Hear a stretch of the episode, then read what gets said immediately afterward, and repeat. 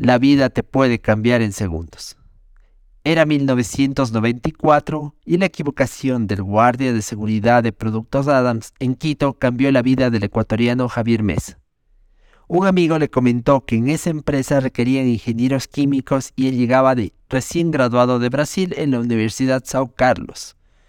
Fue a la entrevista y preguntó por Eduardo Rivera, quien era el jefe de producción, pero el guardia se confundió y le mandó donde Eduardo Isurieta, jefe de marketing. Con este último conversó sobre su estadía en Brasil y sus intereses. Cuando le dio el puesto en marketing, Mesa le dijo que era químico. Tuvo que escoger entre ser capacitado para el nuevo puesto o entrevistarse con Rivera. Optó por aprender sobre el marketing. Ahora Javier Mesa es el vicepresidente senior de marketing de Coca-Cola Company para Europa.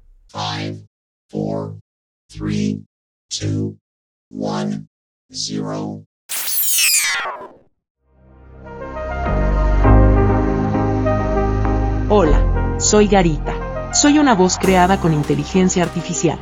Bienvenidos al futuro. Esto es Garabot.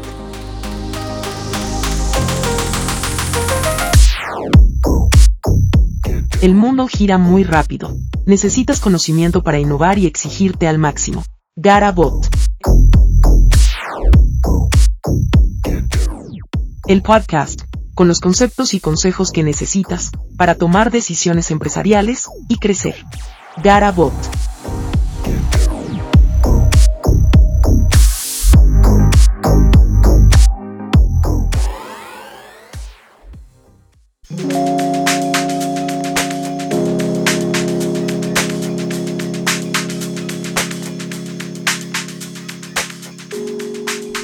Los desafíos de Javier Mesa empezaron cuando tenía 5 años.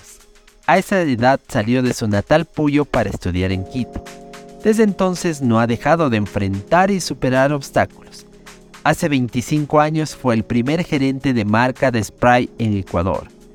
Por su tenacidad y creatividad ha escalado posiciones en Coca-Cola Company. Estuvo en Perú, Brasil, Argentina, Estados Unidos y ocupó cargos importantes como la vicepresidencia de marketing Asia-Pacífico de esta transnacional. Muchas horas de vuelo en verdad. Al final les contaré un secreto si me lo permites, Javier. Hola Javier, ¿qué tal? ¿Cómo estás? Bienvenido. Y ahora estás en Dublín.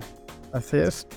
Buenas tardes, Giovanni. Gracias por la invitación. Qué bueno estar acá y poder contar un poco más de, de la historia de vida, porque a veces sirve un poco para, para, inspirar. Acá estoy en Dublín desde hace una semana, de hecho. Empecé el trabajo en Europa a comienzos de año, pero por entre viajes de trabajo más todo el trámite de visas, mi pasaporte orgullosamente ecuatoriano, pues tiene, tiene algunas, algunos requerimientos en cuanto a visas que hay que cumplir y finalmente conseguí ya la visa para Irlanda, para los territorios Schengen y para el Reino Unido, que es básicamente donde me voy a estar moviendo los próximos años. Y llegué acá a Dublín a, a descubrir, primera vez en mi vida, y es parte de, de, eso que me ha caracterizado, que es el tomar desafíos un poquito a la aventura, ¿no? Un poquito sin, sin pensarlo demasiado. Digo, en, en, en, es una oportunidad buenísima, no es que, no es que tomo riesgos así tan, tan a la aventura.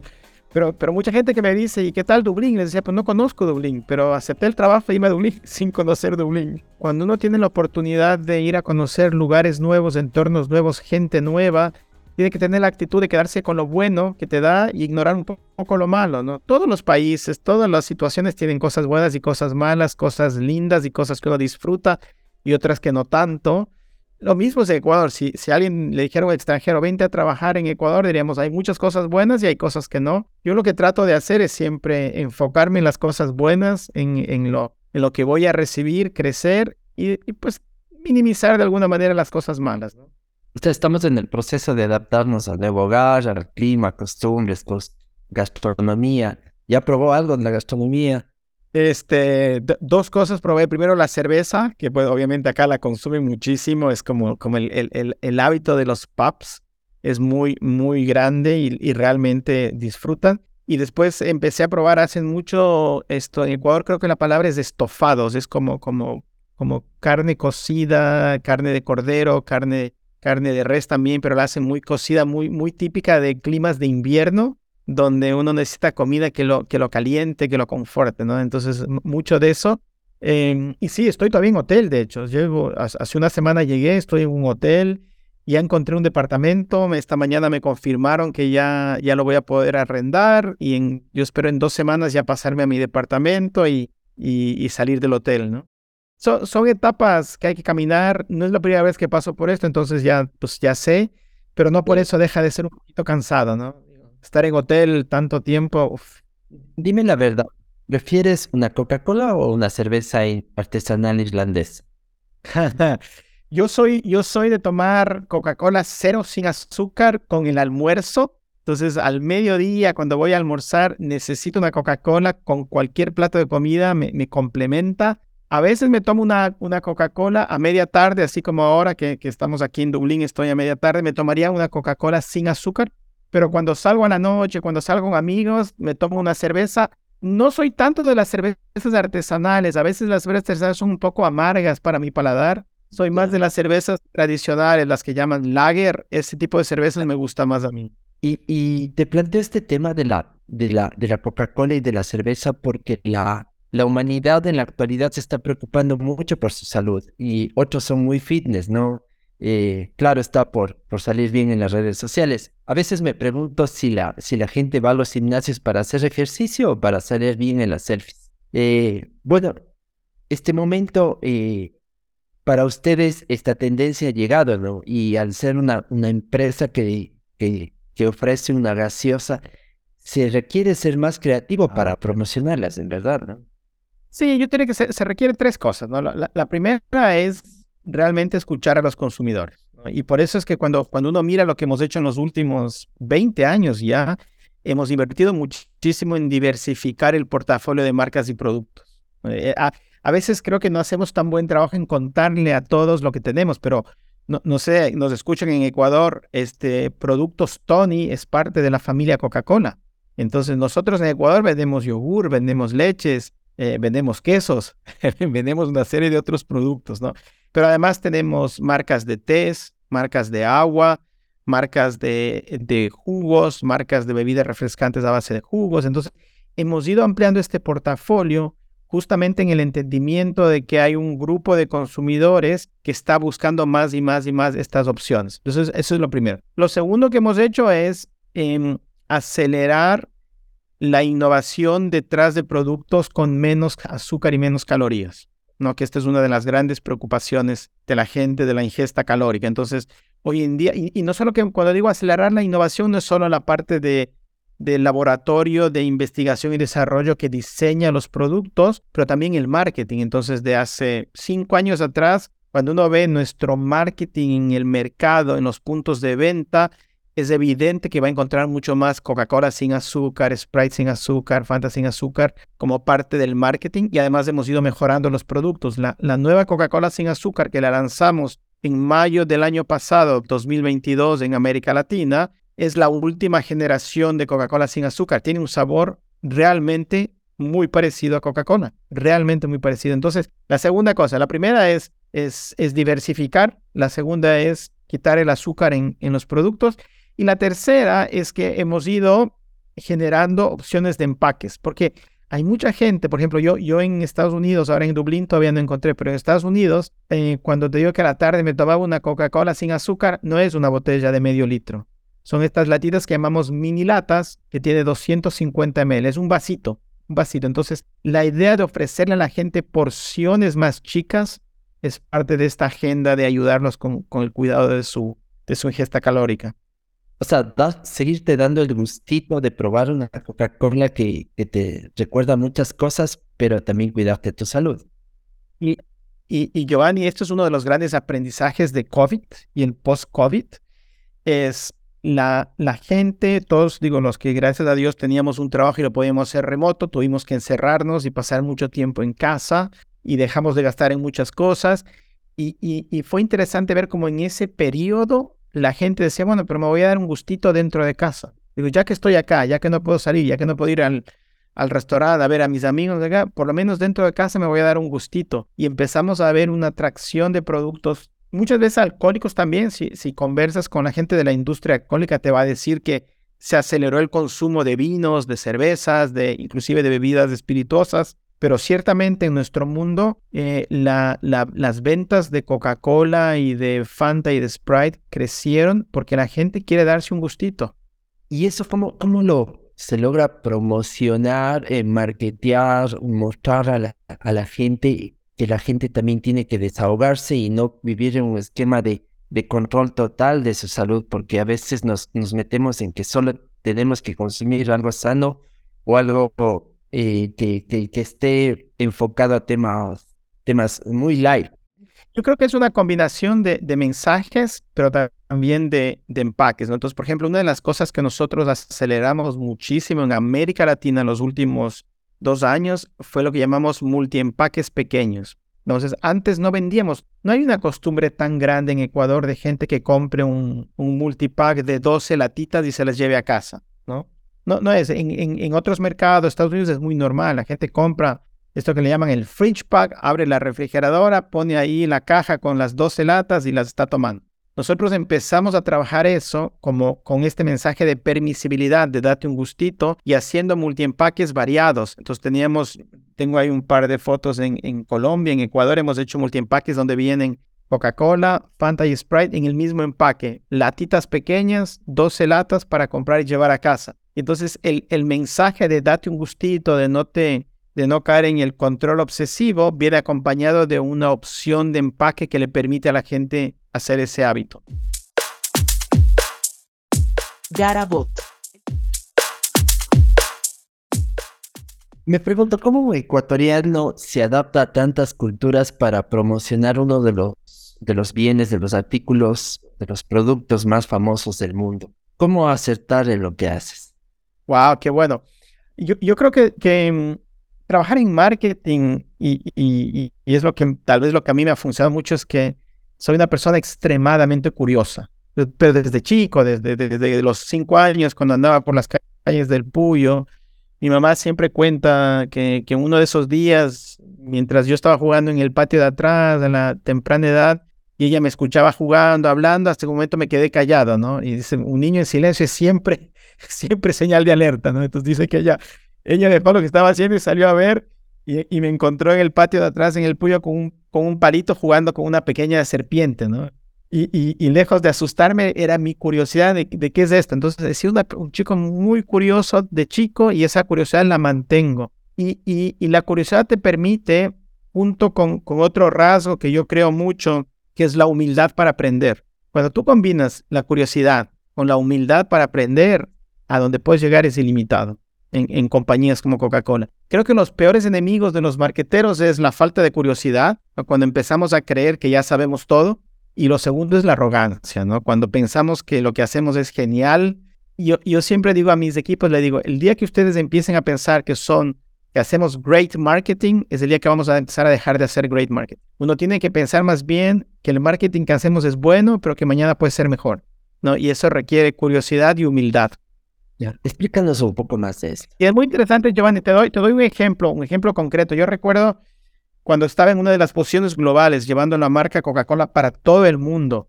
Em, tenía que ir por primera vez a Estambul, en Turquía. Mi primera, mi primer viaje a Estambul, ¿no? Y yo recuerdo que tenía una reunión con el equipo local y dije al equipo, voy a llegar un fin de semana, el sábado y el domingo, no se preocupen de mí, voy a caminar las calles, no se preocupen de mí. Y entonces llegué sábado, me fui al Gran Bazar de una, dormí, el otro día salí a caminar Estambul mirando, mirando, mirando, mirando, mirando, mirando. El día lunes le pedí al equipo que me lleven a casas de consumidores a escucharlos con un intérprete. Entonces, conversación con gente en sus hogares, preguntándoles sobre hábitos y qué hacen, qué no hacen, qué les gusta, ¿no? Y el martes fui a la oficina y dije, bueno, ahora sí, ¿de qué me quieren hablar? ¿no? Y fue muy interesante porque, porque entonces para el martes que yo llegué a juntarme con el equipo, yo había podido con mi sensibilidad ver algunas cosas, entender algunas, para poder tener una, una conversación que sirve, ¿no? Y cuando terminó la reunión el martes a la noche, recuerdo que camino al hotel, la directora de marketing de Turquía me dice, te quiero agradecer, dice, porque a diferencia de otros colegas que vienen de casa matriz de Estados Unidos a visitarnos, se bajan del avión y tienen un montón de respuestas para preguntas que no les hemos hecho. Y dice, tú llegaste con curiosidad a preguntarnos, a tratar de entender y entonces a tratar de ayudar. pero no llegaste con, en, en, en España se hace así y en México se, no, no, trajiste una, una receta a tratar de imponerla, ¿no? Y esto es muy, muy interesante porque te permite, primero, aprovechar la inteligencia de la gente que está todos los días en el mercado y dos, te gana la credibilidad de ellos, ¿no? Te ganas el respeto de ellos. Cuando, cuando uno muestra un poco de curiosidad por su mercado, su realidad, te ganas el respeto de ellos sin duda. La misma estrategia creo que la, la aplicaste en el, en el 2014 con uno de los momentos más complicados de, de tu carrera cuando Alemania le goleó 7 a 1 a Brasil en las semifinales del 2014. Dios mío.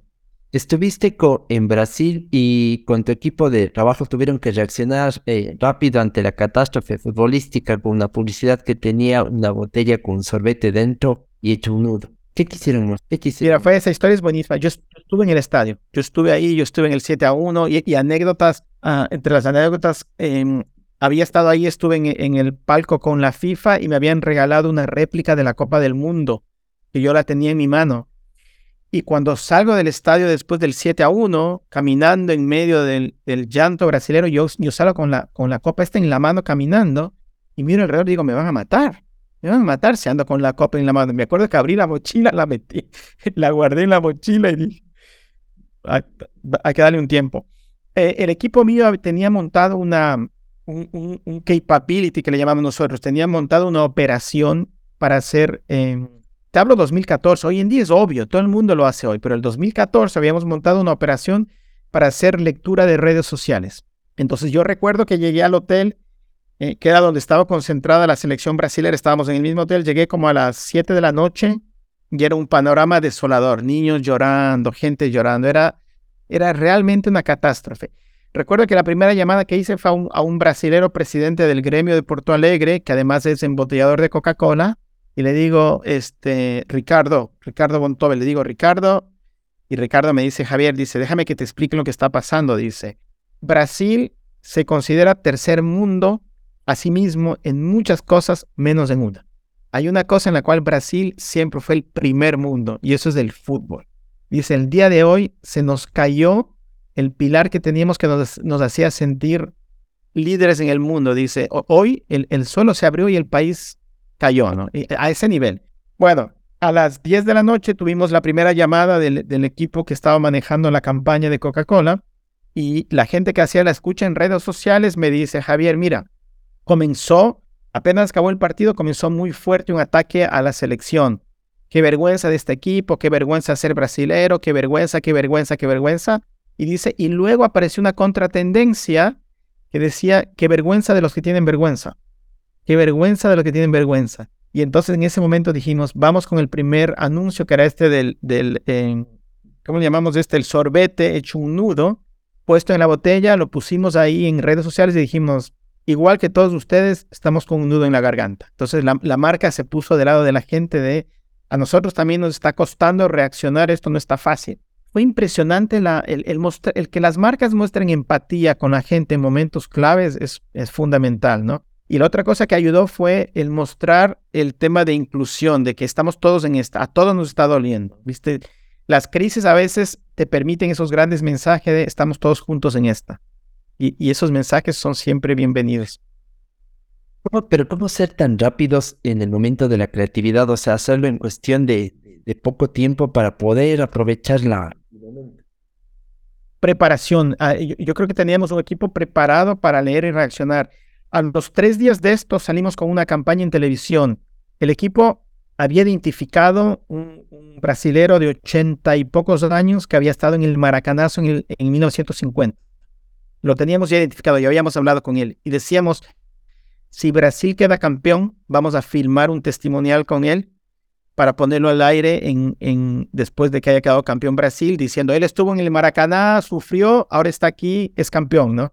Y cuando se, se nos cae esto, mi equipo dice, tenemos otra idea, vamos a filmar a esta persona que estuvo en el Maracaná contando cómo él Después de haber perdido el Brasil en el 50, su vida continuó, se casó, tuvo hijos, nietos, bisnietos, es feliz y además vio a Brasil cinco veces campeón. Y entonces hicimos ese testimonial y lo pusimos en la final, en la transmisión del partido Argentina-Alemania. Televisión abierta, 200 millones de brasileros y fuimos con ese mensaje diciendo, tiempos mejores vendrán. Ese era el, comercial y era este, este testimonial de un brasileño que estuvo en el maracanazo y que decía, no puedo creer que me pasó de nuevo. me pasó en el 50, me volvió a pasar, pero les quiero decir algo. Tiempos mejores vendrán. No, no, fue una cosa impresionante. Garabot. Inspirando tu creatividad.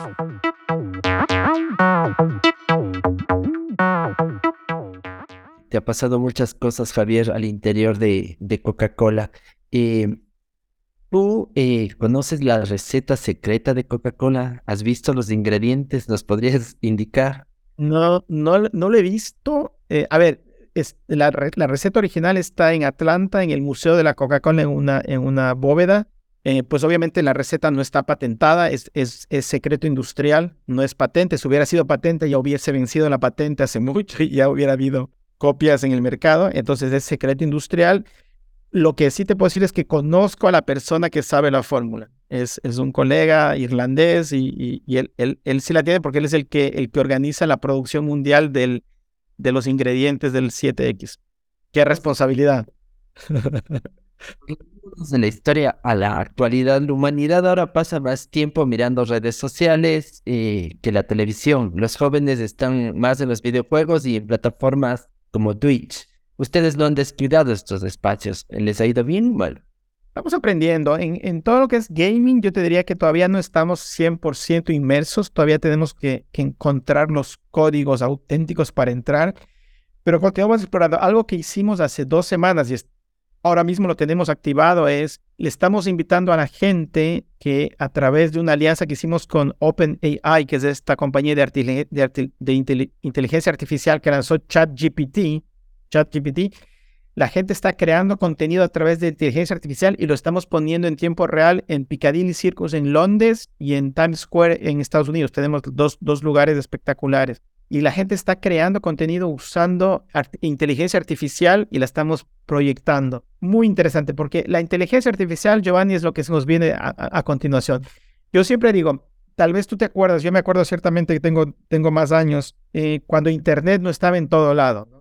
Cuando, cuando uno empezó a escuchar de Internet, ah, Internet, ¿qué será Internet? Y uno le costaba imaginarse si Internet iba a estar en todo lado. O sea, no, bueno, es algo de las universidades, los militares, después algunas empresas. Yo recuerdo que en Productos Adams que trabajaba había una computadora, una con acceso a Internet. Y hacíamos fila para sentarnos y, y ver cómo hacíamos, ¿no?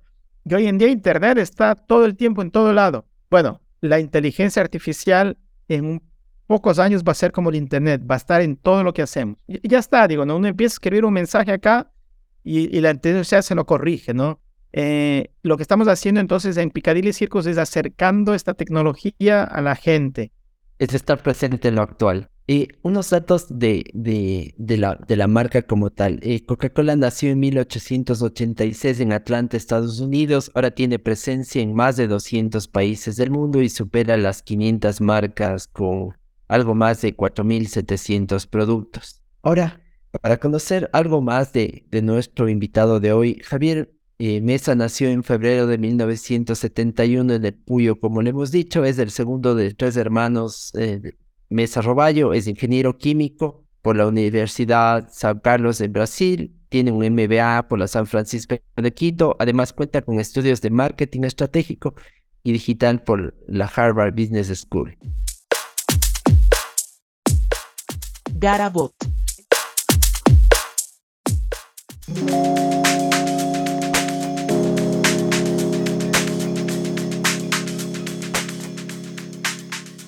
Ahora para finalizar quiero comentarles un secreto de, de Javier que eh, si él me lo permite en realidad. Claro que sí. Y lo vi hace pocos días en, en, sus cuentas que estuvo en Egipto, estuvo en Madrid, estuvo en París y nos ha contado todo este recorrido, pero él tuvo miedo a volar. Tengo, no, no lo he superado, no lo he superado. yo tengo pánico a volar. O sea, de hecho, de hecho, ahora por este tema de los trámites migratorios me tengo que quedar en Dublín tres semanas sin volar y para mí es como, qué bendición que no me tengo que subir un avión. Y ahora el día 17 de abril me tengo que ir a Londres de nuevo. Pero, pero no lo he superado, este, tanto así que, por ejemplo, Cuando viajamos mi esposa y yo sin nuestros hijos, no tomamos el mismo vuelo, vamos en vuelos separados. Yo le, yo le tengo miedo a los aviones, este, no, no, es algo, no es una experiencia que disfruto, no es algo que disfruto, lo hago, es mi trabajo, me tengo que subir, pero lo que aprendí yo es a, a enfrentar los miedos, Giovanni. Una, una de las cosas con el miedo es dejar de sentirlo, no, no existe, lo que uno tiene que es enfrentarlo para que no te paralice, ¿no? Y es, yo conozco mis miedos, pues los enfrento, ¿no? Y, voy y le, pongo le pongo la cara a los miedos. Eh, y bueno, este, digo, mientras el avión no se mueve, estoy bien. Cuando el avión se empieza a mover, la paso mal. Eh, me pasó hace poquito volando de, de Polonia, fui a Polonia hace un mes. Varsovia, iba de Varsovia a Atenas. Y el avión entró en una turbulencia muy fuerte y el piloto comenzó a bajar, a descender. Pero claro, yo entiendo, el piloto en ese momento está preocupado en controlar el avión, no está preocupado en informar a, a la gente lo que está pasando. Pero imagínate yo sentado ahí, que el avión se, se, se, se mueve y empieza a bajar. Yo te, te, juro que empecé a rezar, empecé a rezar y a, y a despedirme, porque decía, bueno, esto se está cayendo. Y claro, bajó unos tres minutos, paró y el piloto dijo, bueno, disculpas, había mucho, mucha turbulencia arriba, tuve que bajar a un nivel más bajo para que, para que el avión no se mueva tanto. Pero claro, los tres minutos que se demoró en explicarlo, yo estaba rezando, despidiéndome. Sí, no, no, todavía le tengo miedo. Esto nos demuestra que, que Javier, un ecuatoriano que, que, nos tiene orgullosos en el país, ha vencido sus temores, ha enfrentado sus obstáculos para crecer personal y profesionalmente. Bueno, gracias Giovanni. Y no solamente eso Giovanni, también nos ha dado muchos consejos vivenciales, para que las personas que escuchen este podcast puedan aplicarlos en sus empresas o emprendimientos. Gracias Javier. Siempre será un gusto contar con tu presencia en Garabot. Siempre un placer poder hablar con, con gente de mi, de mi tan querida patria y bueno, ojalá haya más oportunidades y ojalá la gente le haya servido. Gracias Javier por compartir tu experiencia. Bueno, gracias Giovanni.